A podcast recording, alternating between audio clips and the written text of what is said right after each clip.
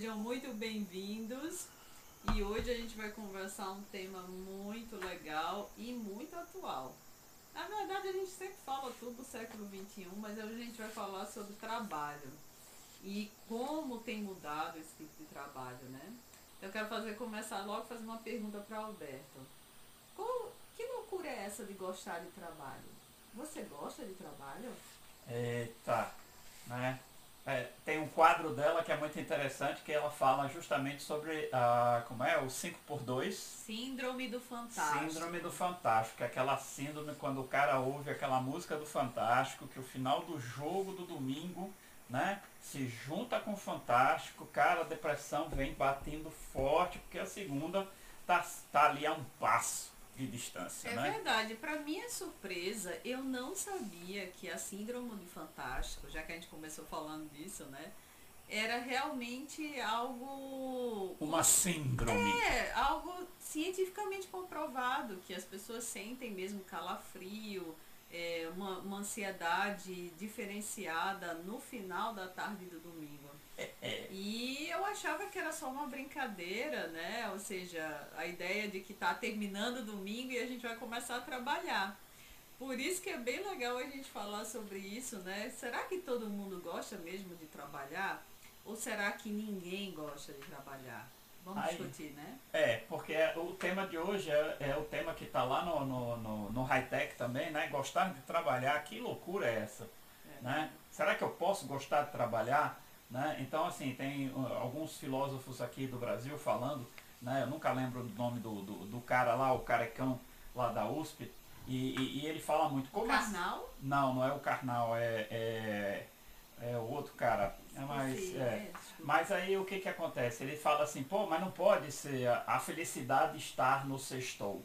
Né? Não dá para você acreditar que você vai passar cinco dias infernais para você ter a felicidade brotando no sextou. E se a gente pensar bem, não dura nem dois dias, né? Porque você na realidade tem a noite de sexta, você tem o sábado, né? Que ainda amanhã de domingo é aquela liberdade, mas depois da manhã de domingo, cara, depois do almoço de domingo acabou tudo, porque já começa o processo da regressão ao retorno do martírio dos cinco dias.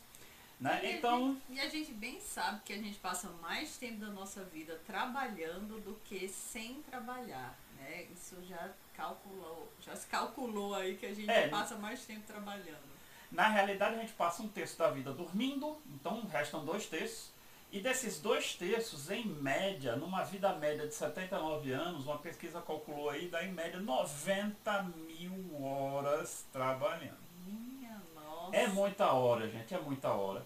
Né? E ah, a grande maioria das pessoas, elas têm no trabalho a única e exclusiva função de pagar boleto.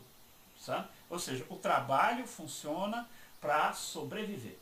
E a pergunta é, existe algum trabalho que você faria de graça Bem, é uma grande discussão, né? Assim, a gente, a gente enquanto professor universitário, a gente fala muito.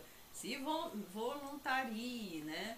O trabalho voluntário, é, principalmente agora no século XXI, ele é muito bem cotado em seleções de trabalho, para o currículo Mas tu tá cada enrolando, pessoa. porque tu ainda não respondeu, eu ainda não. não respondi, porque assim, em outro, em outro momento, quando eu morava na casa de papai e mamãe, eu aceitaria trabalhar de graça. Ah, legal. O problema é que os boletos vencem, né? É, sempre os boletos vêm. e aí né? realmente a gente, eu acho que tem, a tem a ver com essa questão de dependência financeira.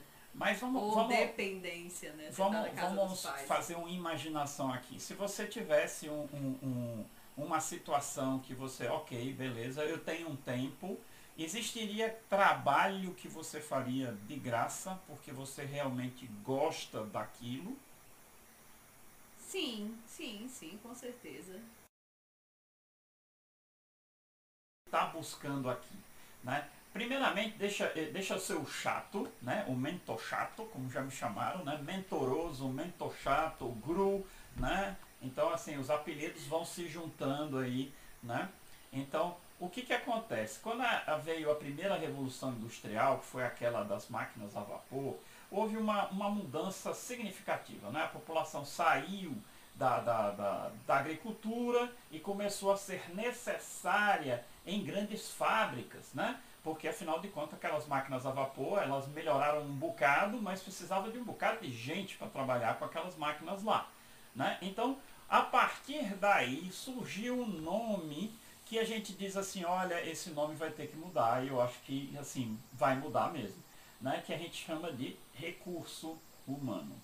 ok? Então, naquela época ali, o humano, né, a pessoa, era uma máquina biológica. Ela estava ali para começar a trabalhar de tal hora a tal hora, né, e simplesmente era o que? Era algo que é, você tem que fazer porque tem alguém que manda você fazer e você só tem dinheiro se você fizer nada.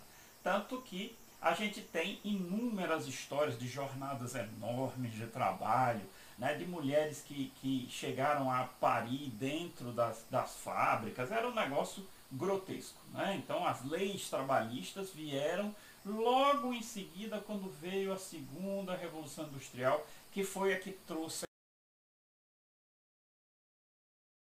muito se falou da questão das, das, das, das leis de proteção do trabalhador, sindicalização, enfim, tá? Pronto. E depois dessa revolução da eletricidade, que foi justamente depois da Segunda Guerra Mundial, vem a terceira revolução industrial, quando começaram a chegar os computadores, os, aqueles robôs montadores, né, que o maior símbolo da, da terceira revolução industrial são os montadores de carros, robôs soldadores, tirando o emprego de um bocado de gente da, da, da indústria automobilística. E por último, não menos importante, a quarta revolução industrial, que é aquela que a gente está vivendo hoje, que é baseada na informação, no uso dos dados, enfim, é aquela que a gente está vivenciando hoje. Então, a gente... Chamada também de é, economia do conhecimento. Né? Economia do conhecimento, a economia que virou fluida, certo? Ah. Então, assim, ela deixou de ser estática, que era uma condição que a gente estava habituado, certo? Até a geração passada, eu sou da geração passada, a gente era habituado, os nossos pais batendo lá, você tem que estudar, tirar boas notas, porque você vai precisar de um bom emprego, e você vai ter que ficar com esse emprego o resto da vida, se aposenta, e só aí você vai curtir a vida. Aí é que vem a pergunta do início também. A gente aguenta viver a vida toda no mesmo emprego? Hoje, lembro, não mais, né? eu lembro bem que, bem, com toda essa evolução, né? À medida que essa tecnologia evoluiu, eu percebo que o mercado se adaptou e nós também, né? A gente pode ser chamado de recurso hoje em dia? Eu acho que a gente está mudando o contexto. Eu acho não, eu tenho certeza que a gente está mudando o contexto, porque à medida em que essas revoluções industriais foram acontecendo, é, o, que, que, o, o que, que ocorreu? Né? As máquinas foram substituindo aquelas, aquele trabalho que um recurso humano faria manualmente, porque a máquina é capaz de fazer melhor, mais rápido, não reclama, não tem sindicato, é 24 por 7, né? E com o avanço da tecnologia, da integração das coisas, começaram a surgir problemas muito mais complexos. Problemas que as máquinas de hoje não conseguem resolver. E aí é onde o ser humano consegue colocar o melhor de si para fora, que aí eu diria para você que não se tem mais recurso, se tem talento. Excelente, é né? verdade. Né? Então, o que, que a gente tinha o Departamento de Recursos Humanos, talvez passe a se chamar Departamento de Talentos Humanos. Certo? Porque o que a gente vai tirar do ser humano é o que ele mais tem de, de melhor, porque afinal de contas a gente evoluiu tanto com esse córtex pré-frontal, está na hora da gente usar. Então a gente pode dizer que essa tecnologia toda e essa é, é um mito ou é uma verdade de que as máquinas podem tomar o nosso trabalho? Olha, muito do trabalho automatizado, uma das coisas que eu digo nas minhas mentorias ou quando eu falo com pessoas que pedem conselhos ou quando eu estou trabalhando como consultor, é dizer o seguinte: olha, se o seu trabalho é repetitivo, sabe? É uma coisa que não requer é, o pensamento crítico, não requer o uso de criatividade, o seu trabalho está propenso em algum momento a ser automatizado, a ser substituído.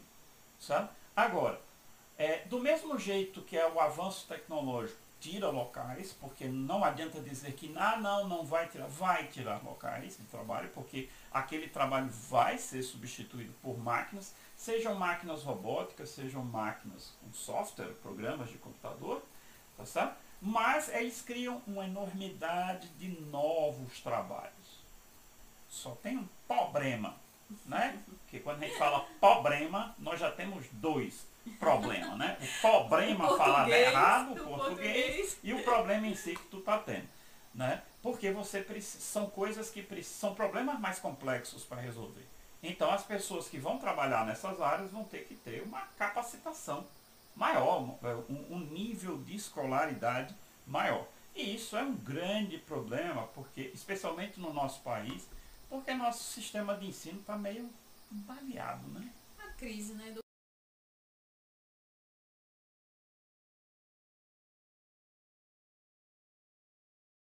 o ambiente evoluiu, né? E a gente, enquanto educador, precisa evoluir na mesma velocidade, né? Então, muita, muitas coisas que hoje a escola prepara talvez não exista mais, não é essa, não é essa a grande questão do, da, da crise da educação, creio eu. Olha, eu digo que para você pensar a escola como a gente conhece ela hoje, na universidade, você vai nos, nos em todos os níveis, ela é igual a 300 anos atrás, quando o objetivo era é, construir pessoas que pudessem fazer contas e escrever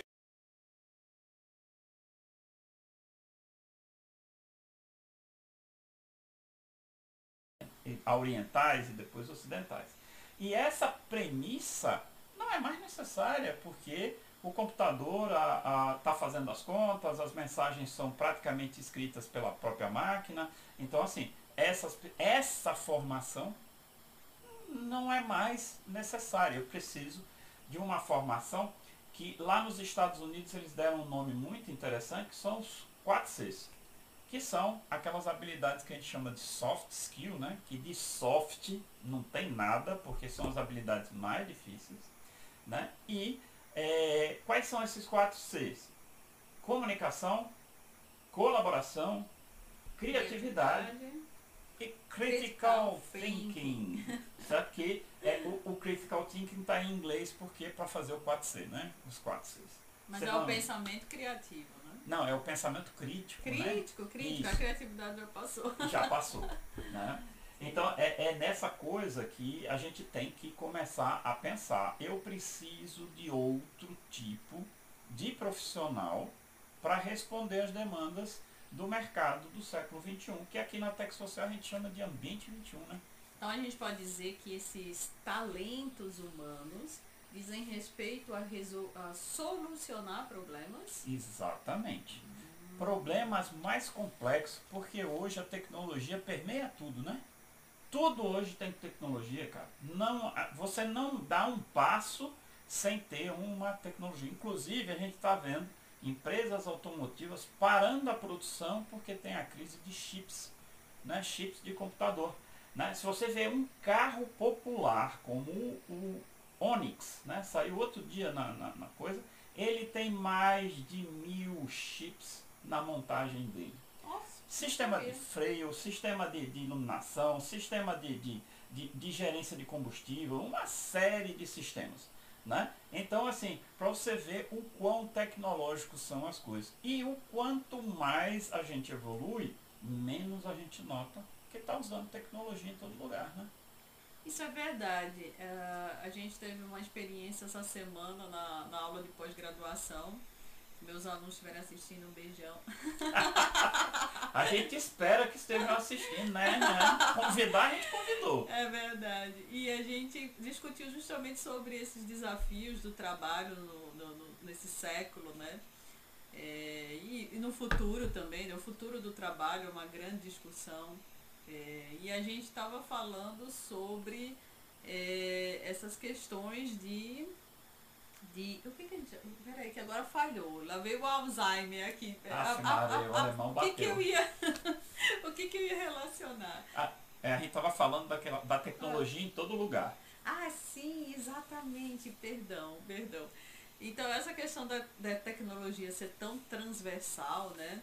É, a gente teve, teve, teve um aluno que falou também assim, ah, mas é, eu acho que essa hospitalidade do, da tecnologia não funciona com robô, ou seja, a hospitalidade é um, é um conviver humano. E aí a, a palestrante, né, ela parou e disse assim, você está se sentindo confortável aqui? Porque a gente estava numa videochamada. E aí ele disse, sim, estou confortável. E aí pronto, a gente não percebe, como a Alberto acabou de dizer. A gente já está convivendo de forma ubíqua com a tecnologia. Exatamente. E muitas vezes, é, aí volta a outros temas que a gente teve, né? É, são os nossos preconceitos, foi o tema anterior. Exatamente. São os nossos tabus, são as nossas crenças limitantes que acham que a gente não é capaz de aprender é, é, coisas sutis do nosso dia a dia que já estão acontecendo.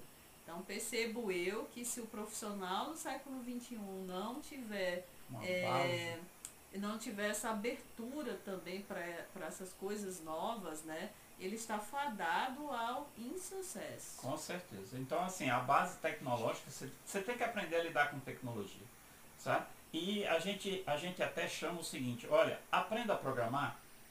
Você não precisa se tornar um programador, mas aprenda a essência da programação. Tá assim de curso gratuito na internet ensinando a programar. Porque aquilo vai lhe dar uma base de informação que vai ser muito útil para o pensamento crítico, sabe? Porque você vai estar lidando com outro tipo de pensamento, que é um pensamento computacional, que está extremamente ligado com o pensamento crítico.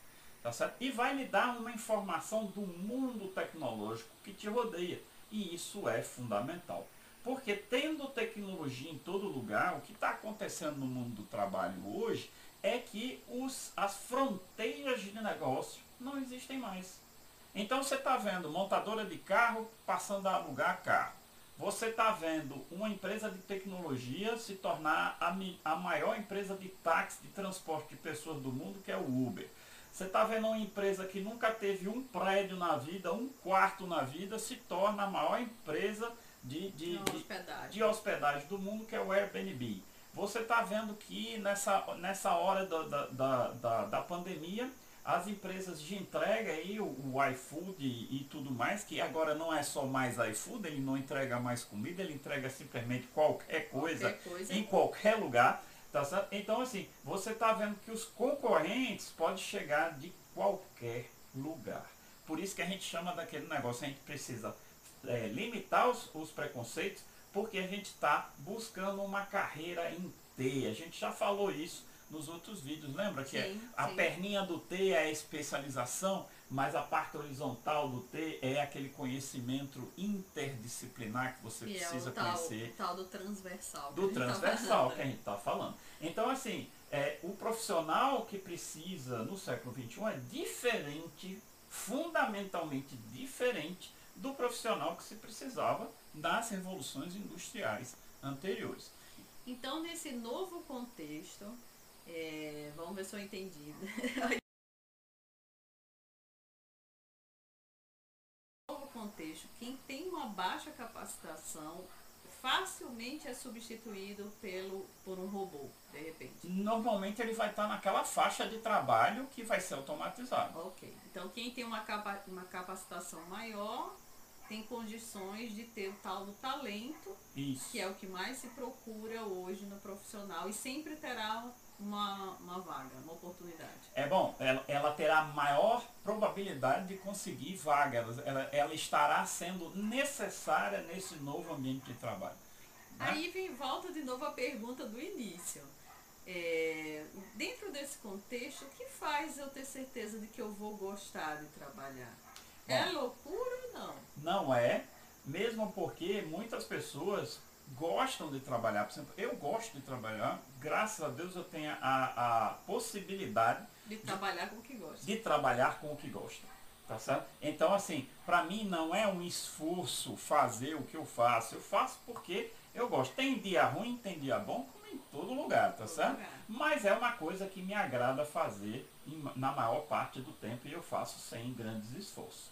Tá certo? Mas aqui eu, eu volto gosto. só um também gosto. Eu, eu também gosto do que faço e também me sinto privilegiada. Mas eu gosto de parar. Eu não gosto de trabalhar o tempo inteiro. Lá vem porra. não vai, não vai ser isso não. O que eu queria dizer é que nesse, nesse tema de hoje, falar sobre ser loucura ou não, gostar de trabalhar, é, eu queria dizer que realmente eu vejo várias pessoas fazendo o que gosta e, e trabalhando com prazer. Junta mas, com talento. É, mas, né, aquela história. Tem que ter a hora da paradinha. Né? Tem que ter um, um, um equilíbrio. Um equilíbrio, exatamente. Aquela parte do ócio criativo e de lazer, que foi uma das conquistas da, da Revolução Industrial. Né? Bom, de fato e, e, e, quando você começa a juntar o talento, aquela questão do talento, tem duas coisas que eu gostaria de observar. Por exemplo, você falou numa coisa muito boa, a questão do ócio criativo. Problemas complexos têm uma natureza diferente daqueles problemas normais que a gente conhece. Muitas vezes você fica empacado porque você não acha uma solução. E uma das técnicas de trabalhar a criatividade é simplesmente você parar e focar em outra coisa porque a sua cabeça no subconsciente vai continuar trabalhando lá sem você nem perceber. Então é justamente você se focar em outra atividade, em ter, em, sei lá, num hobby, num lazer, ou simplesmente ficar sem fazer nada. Porque o subconsciente continua trabalhando, daí o nome é ócio criativo. Né? E, e, falar. Não, e a outra coisa é que como você tem um talento, sabe? Veja que a gente falou na carreira inteira, que é transversal.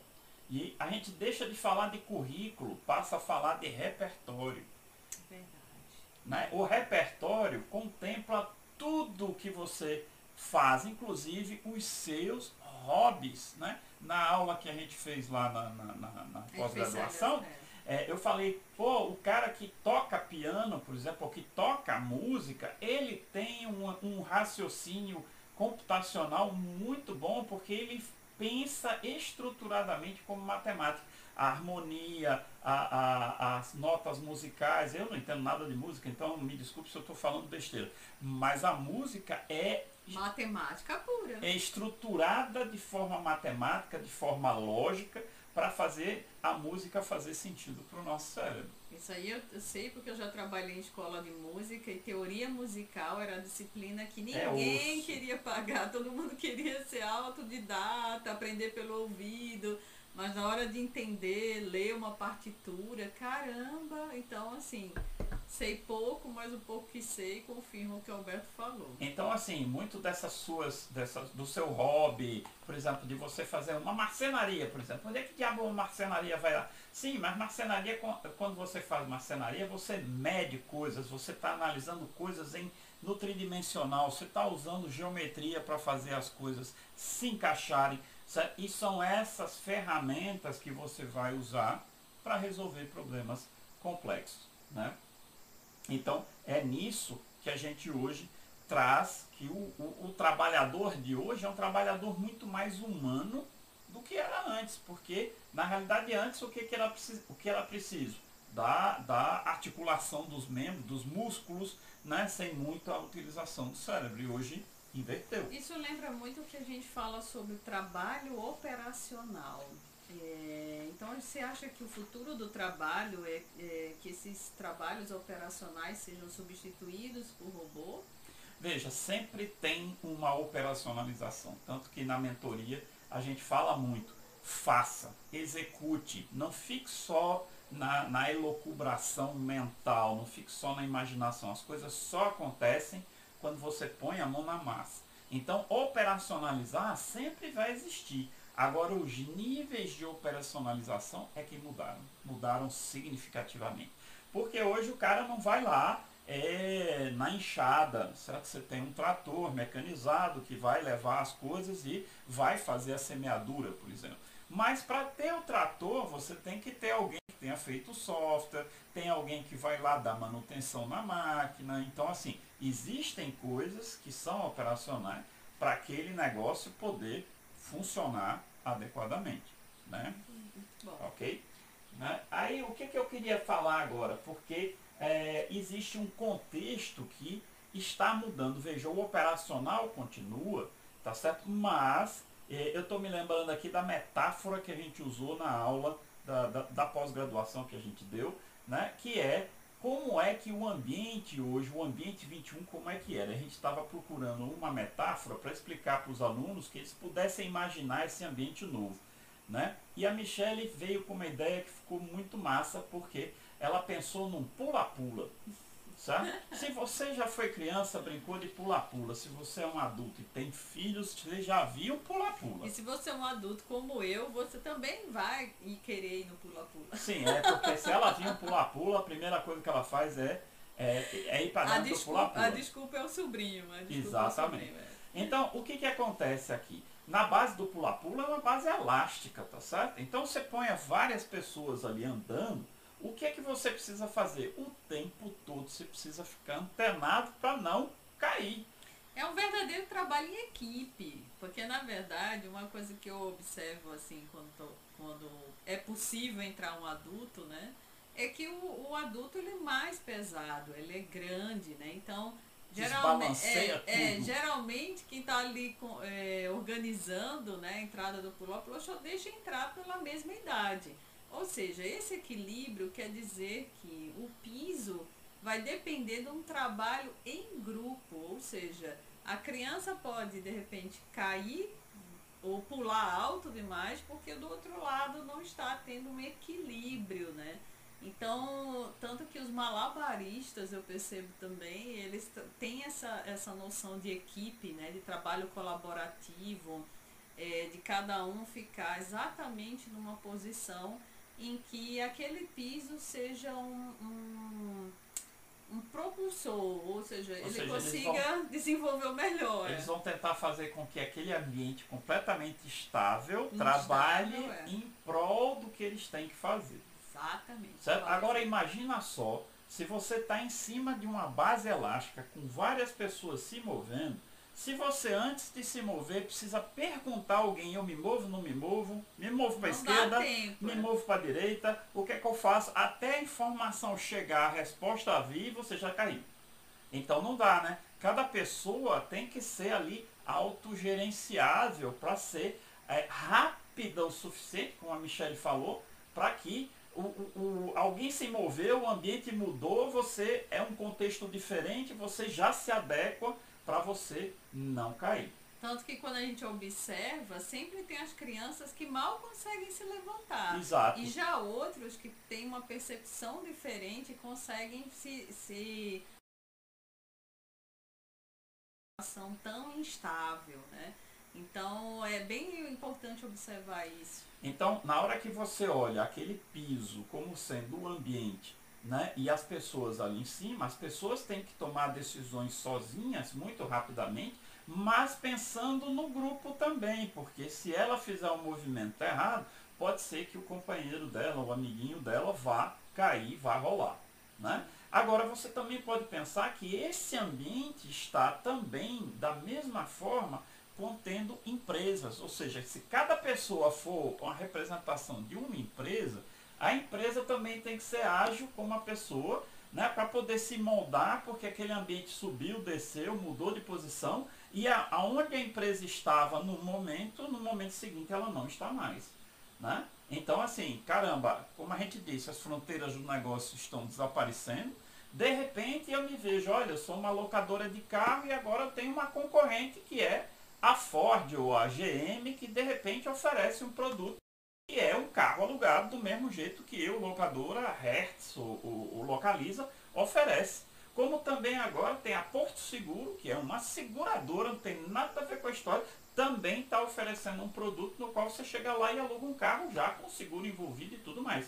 Então, de repente, um aquele que era o locador de carro se vê cercado por uma série de concorrentes que ele nu- nunca tinha imaginado há pouco tempo atrás. Um exemplo muito comum de, de tudo isso que a gente está conversando e que o Alberto falou, principalmente para a minha área, que sou turismóloga, são as agências de viagens. As agências de viagens, assim que houve o boom tecnológico, em que o avanço tecnológico chegou, elas deixaram de ser as únicas provedoras, é, intermediadoras do produto turístico.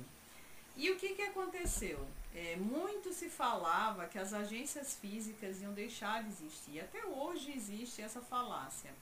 Mas é, eu sou uma das que não acreditam, porque tem essa ideia fixa de que o, o talento humano e o trabalho humano jamais será substituído. Apesar de que as agências virtuais também são é, geridas por pessoas, né?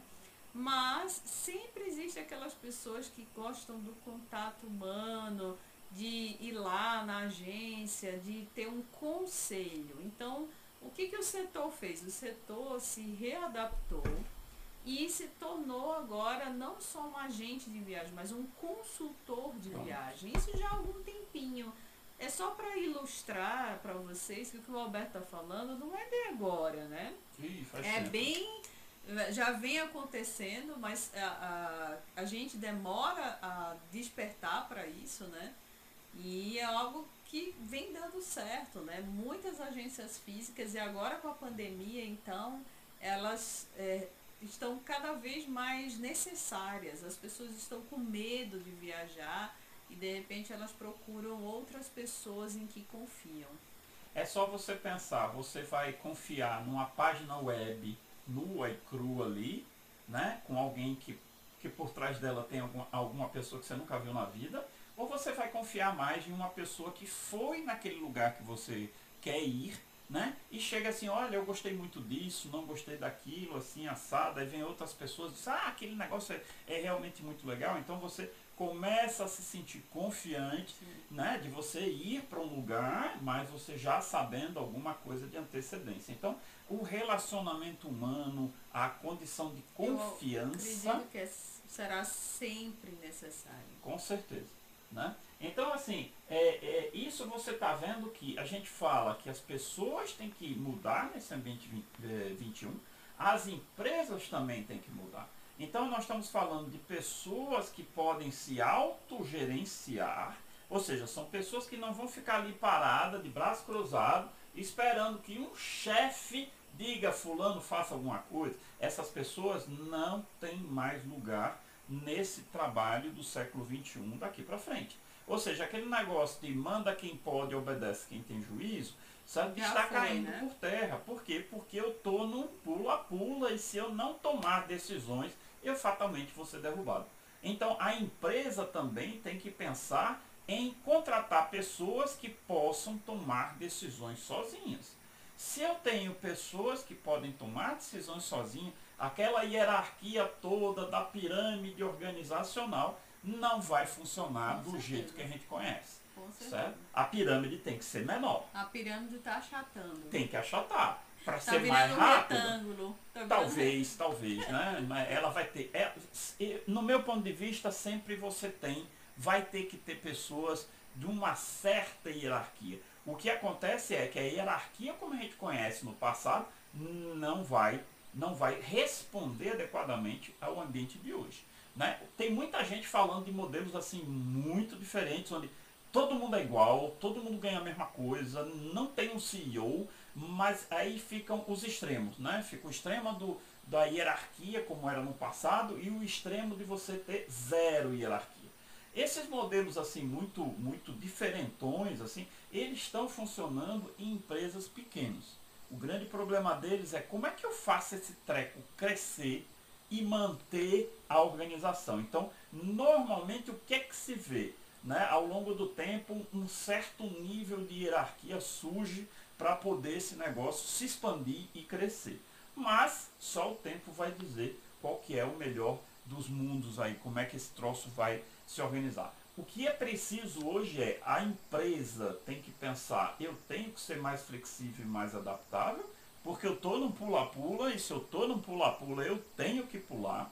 Né? E para eu pular. Para quem entrou, Já que entrou, tem que pular. Já que entrou, pula. Exatamente. E se eu tenho que pular, eu tenho que ter funcionários, certo? Colaboradores, ou como você queira chamá-los, certo? Que tomem decisões rápidas e para uma pessoa ser autogerenciada, ela obviamente vai ter que ser empoderada para isso, ela vai ter que ser reconhecida.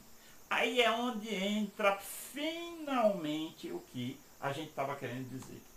Porque para você fazer isso, você tem que criar um negócio assim imprescindível, chamado propósito.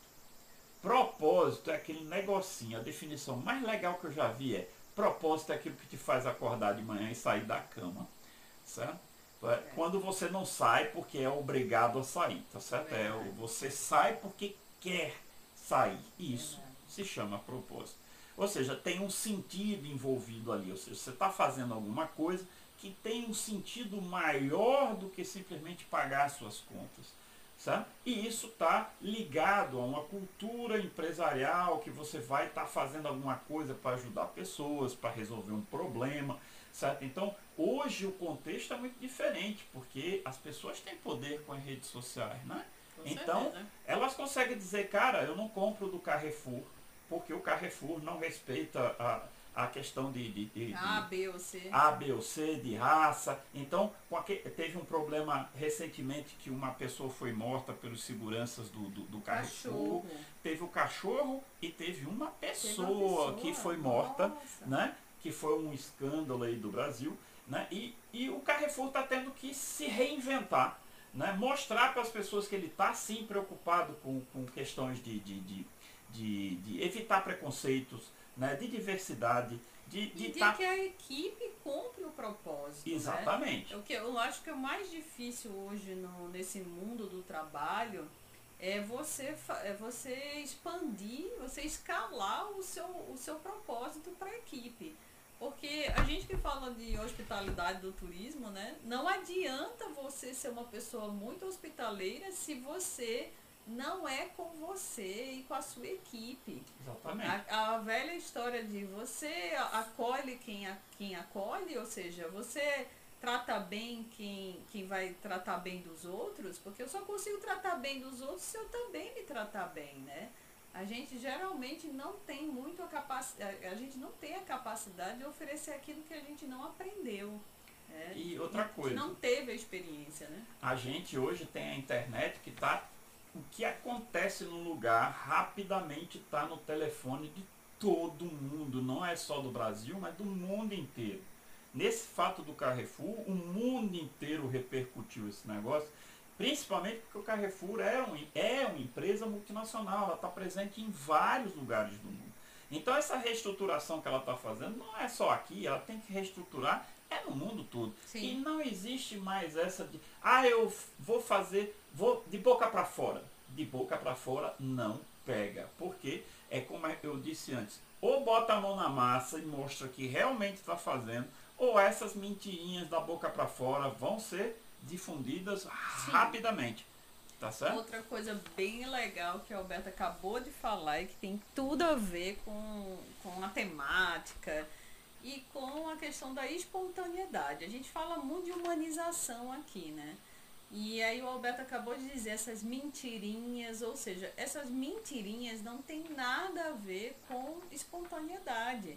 E hoje é extremamente perceptível. A gente percebe, até porque tudo nas redes sociais é extremamente imagético e visual, ou seja, a gente usa muito os nossos cinco sentidos.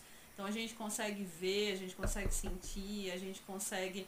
E esses, esses sentidos provam pra gente que aquilo não é real, é um script pronto, é, a gente tem acesso a muita informação, então não adianta vir contar lorota. Cara, lorota, mercado de trabalho atual não tem mais essa Tanto de enganar. Que a gente fala muito para os nossos alunos, cuidado com o que você posta.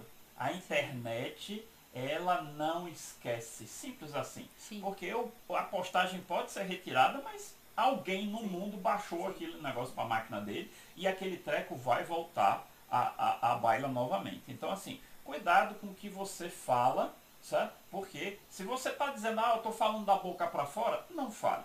não fale porque vai ter que vai ter consequências. Perfeito, perfeito. Outra coisa muito importante nesse gostar de trabalhar e essa temática de hoje sobre é, trabalho do século XXI.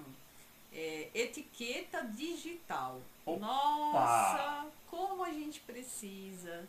Desde que a internet chegou, a gente sabe que é um, uma casa sem dono, né? É um, um espaço anarquista. Ou seja, cada um fala o que quer, age como quer, mas tudo isso volta, repercute. Tem consequências. Tem consequências, né? Então assim, não, aí vocês podem estar dizendo, ah, mas vocês não estão falando de espontaneidade, quer dizer que eu não posso falar o que eu penso? Não necessariamente. A mesma etiqueta que você tem na sua vida social, você precisa ter na sua vida digital. Não adianta você chegar é, numa rede social e esculhambar, de repente, uma pessoa do poder público, uma pessoa do, do, da justiça, uma pessoa que seja político. Se de repente essa pessoa pode ser alguém que vai trabalhar com você. Não podemos Enfim. achar que jamais vamos ter contato com alguém. Sem falar que eu, enquanto, enquanto empreendedora, se eu vejo um comentário desse, aquela pessoa já não, não cabe nas habilidades e nos talentos que eu quero na minha empresa. Não condiz com o meu propósito. Eu não quero alguém que esteja xingando A, B, C, ou, ou falando palavrão, ou de repente mandando o outro morrer por coisas idiotas, né? Então assim, a gente precisa ter esse bom senso.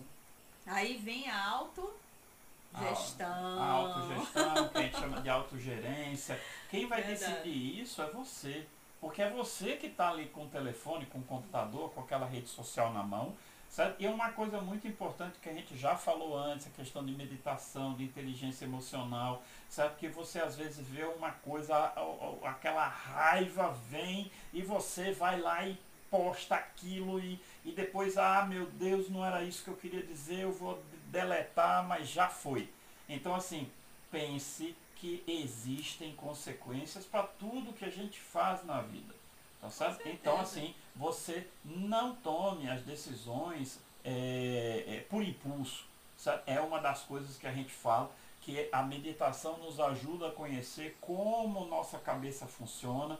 Certo? O que vem primeiro são os pensamentos, as emoções e as atitudes. As emoções levam a atitudes normalmente precipitadas. Tá certo? Então existe aquela coisa, o que eu estou sentindo é raiva, deixa a raiva passar. Controla isso, deixa a raiva passar, que é aquele negócio que a, a nossas mães, nossas avós sempre falavam, né? Conta de 1 até 10 antes de dar a resposta. Tá certo? Para você dar uma resposta consciente, certo? Que não vai te trazer é, prejuízo depois. Então, eu só queria fazer um resuminho aqui, porque a gente tem dois lados que tem que se ajustar nesse novo mercado, nesse ambiente que é o do pula-pula, em cima de uma tela elástica. Tá certo? Então, por um lado, tem uma empresa que tem que diminuir as regras, que tem que criar um propósito, ela tem que ter um porquê existir. Eu estou ali fazendo o que? Não existe mais dizer eu vou dar lucro para os meus acionistas. Isso não é mais aceitável. Isso é uma parte do que uma empresa tem que fazer. Ela tem que dar lucro para os seus acionistas? Claro que tem.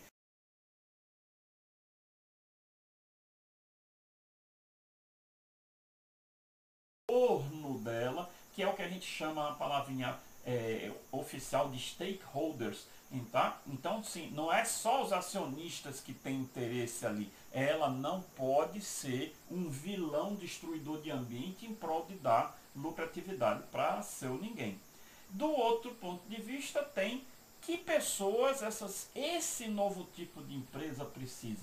Precisa de pessoas que são autogerenciáveis. Lembra que as empresas são autoajustáveis, as pessoas são autogerenciáveis. Então, é nesse ponto que a gente começa a falar, pô, como é que eu crio um cara autogerenciável? Startup U, meu amigo. Comece a se ver como uma startup. Por que uma startup? Porque startup é a que melhor se adequa nesse ambiente 21, que é um pula-pula. Tá certo? Quando ela, as startups, quando entram no pula-pula, elas pulam. Né? Verdade, a gente precisa muito se adaptar a esse, a esse ambiente. Mais uma vez, eu sempre falo aqui, mas continuo falando. É, se a gente está aqui falando é porque a gente vem buscando melhorar.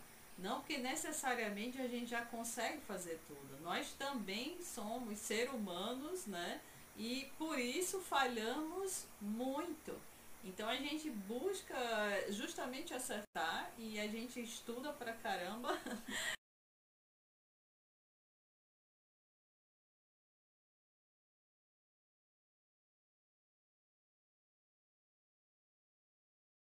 pensar do século XXI. Né? Então, tecnologia e sociedade já estão híbridas. É, e, não, na verdade, eu acho que não é híbridas, ubíquas. Né? Elas estão tão é, entrelaçadas que, que, não é. tem mais como separar. Tá certo? É uma verdade, rede verdade. Né? e, e tá, tá aí. Certo? Então, preste atenção naqueles quatro Cs, comunicação, é, colaboração, criatividade, critical thinking, certo? E bola para frente, porque você também hoje, né, você tem a era do self, autogerenciável, você vai se autoconstruir, você vai autoaprender, ou seja, a responsabilidade do seu sucesso está com você. OK? No mais, no mais, vamos lá pro cafezinho, né? E vamos A gente curtir. aguarda vocês no próximo Conversa Técnica. Pois é. Um grande abraço. Um abraço, tchau.